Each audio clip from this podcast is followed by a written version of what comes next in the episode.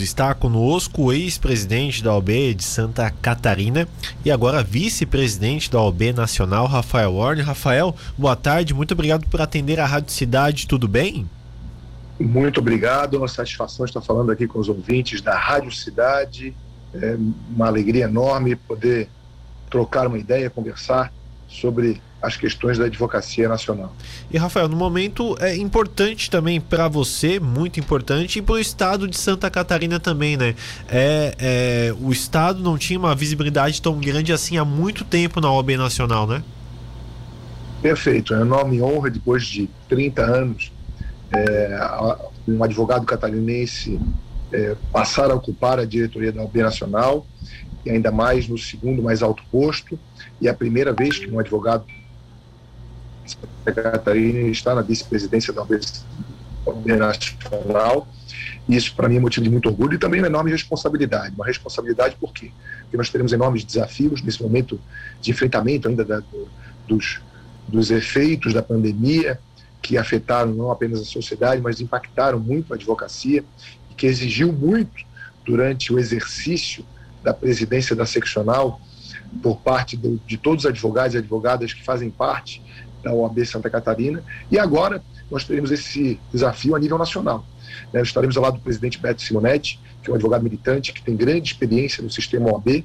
Isso realmente será uma honra, uma responsabilidade e é um motivo assim de, é, de, de, de grande expectativa por parte não apenas do Rafael, mas também por parte de todos os colegas catarinenses que aguardam o OAB cada vez mais protagonista a nível nacional e conectada com os anseios da advocacia, especial aqui em Santa Catarina.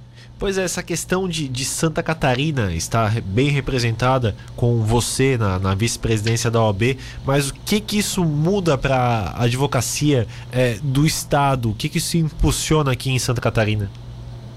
Bem, os grandes temas da advocacia eh, muitas vezes não podem ser solucionados a nível estadual. Eu vou citar alguma, alguns deles. A questão das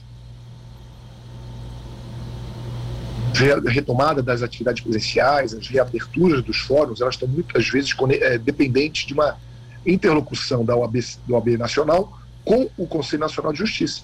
E isso demanda o quê? Uma interlocução constante da diretoria da OAB Nacional com o CNJ. E é, como a minha relação com a, com a presidente Cláudia é, é, de irmandade, né? na verdade fizemos a eleição junto, a Cláudia Prudência, nossa presidente da OAB Santa Catarina, nós temos aí conversado diariamente sobre as dificuldades que a advocacia tem enfrentado aqui em Santa Catarina, e eu procurando é, auxiliá-la quando a, a, interlocução depende de, de, desta, desta atuação por parte da OAB Nacional.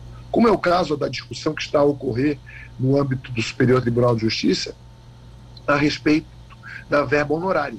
Nós temos uma discussão importantíssima que está tramitando no, STJ é, desde o ano passado e que a decisão demanda realmente uma forte atuação do OAB Nacional. Nós estivemos é, na caravana né, em que a diretoria do OAB Nacional esteve acompanhada dos presidentes de seccionais, dos conselheiros federais, justamente para defender a importância da valorização da advocacia e dos honorários. Outro tema importante, importante é a questão da educação jurídica.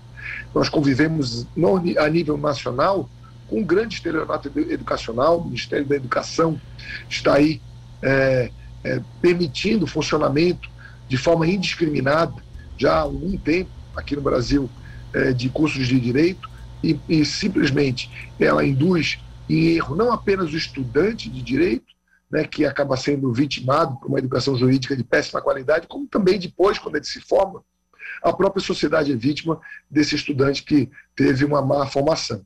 A questão do exame de ordem, que é um limitador, né, que há algumas tentativas de acabar com o exame de ordem, ou seja, liberar geral para que qualquer estudante de direito graduado possa já ter a credencial da OAB, e isso também afetaria muito, não apenas a profissão, mas também é, afetaria a própria sociedade civil, que estaria, poderia ser vítima de profissionais com má formação. E isso tudo depende o quê? De uma OAB forte, uma OAB nacional conectada e que possa ter condição de fazer interlocução não apenas no CNJ, no Congresso Nacional, com o Poder Executivo Federal. Então, para nós, realmente é importantíssimo essa presença para que nós possamos levar pautas que aqui em Santa Catarina são, são objeto de debate e que dependem da forte atuação da OAB Nacional. Rafael, falando agora no ano de 2022, a gente sabe que é um ano eleitoral e a OAB tem um papel importante em tudo isso e tem uma grande atuação também. O que, que a gente pode falar sobre esse tema? Bem, aqui em Santa Catarina nós convivemos com as eleições municipais é, no ano retrasado e a OAB foi protagonista. Aqui em Santa Catarina, por exemplo, nós fizemos o um único debate presencial é, entre os candidatos a prefeito de Florianópolis dentro da sede da OAB em que nós pudemos aqui é, debater as ideias, fazer com que todos os, os cidadãos tivessem o maior acesso às informações. Também somos é, adeptos do combate vi, com vigor contra as fake news né, e trazer a informação de qualidade.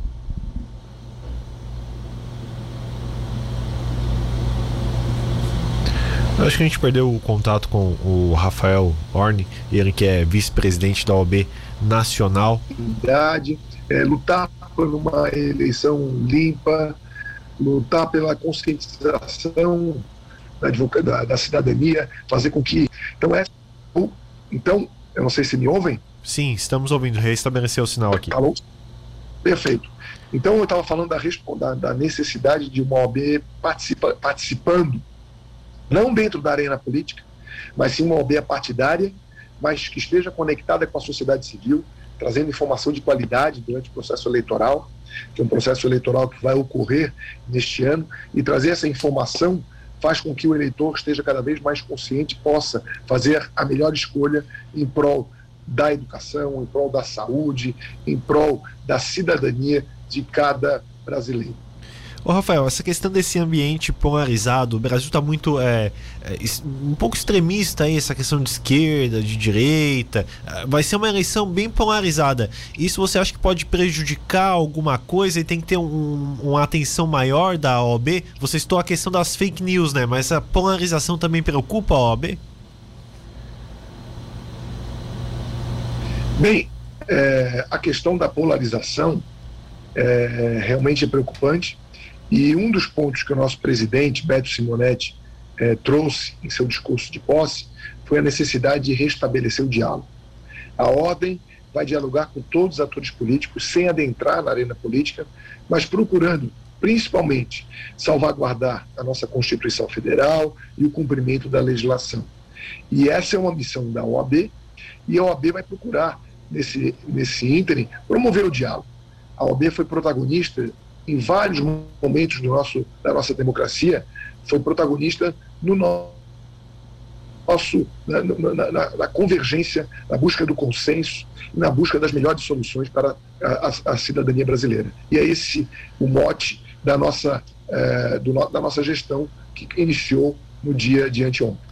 Bom, Rafael, quero agradecer a sua participação, mas antes, é, você fica até quando é, vai essa, essa gestão agora na vice-presidência da OAB Nacional? É um mandato de três anos, né, ele coincide com praticamente com, com o mandato da OAB estadual. Né, ela, a, a, diferença é que na OAB estadual o mandato ele inicia no 1 de janeiro, e, por três anos, e na OAB nacional é dia 1 de fevereiro. Mas a partir daí, né, nós já estaremos aí com todo, né, nesses três anos nós estaremos com todo vigor, né, buscando aí honrar e bem representar a advocacia nacional e principalmente de Santa Catarina, já que foram 30 anos sem nós estarmos lá presentes na diretoria e a primeira vez na vice-presidência da ONU Nacional, e essa é uma responsabilidade que nós dependemos muito e muito dos vários colegas que estão na nossa OAB estadual trabalhando com a presidente Cláudia Prudêncio, que tem sido uma grande parceira nesse início de gestão, para que nós possamos cada vez mais fortalecer a advocacia catarinense.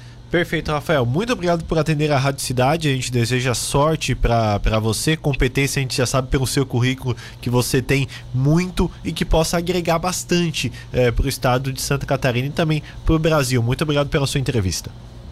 Nós que agradecemos a Rádio Cidade por mais esse espaço né, e seguiremos aqui à disposição para tratar dos temas ligados à advocacia. Muito obrigado.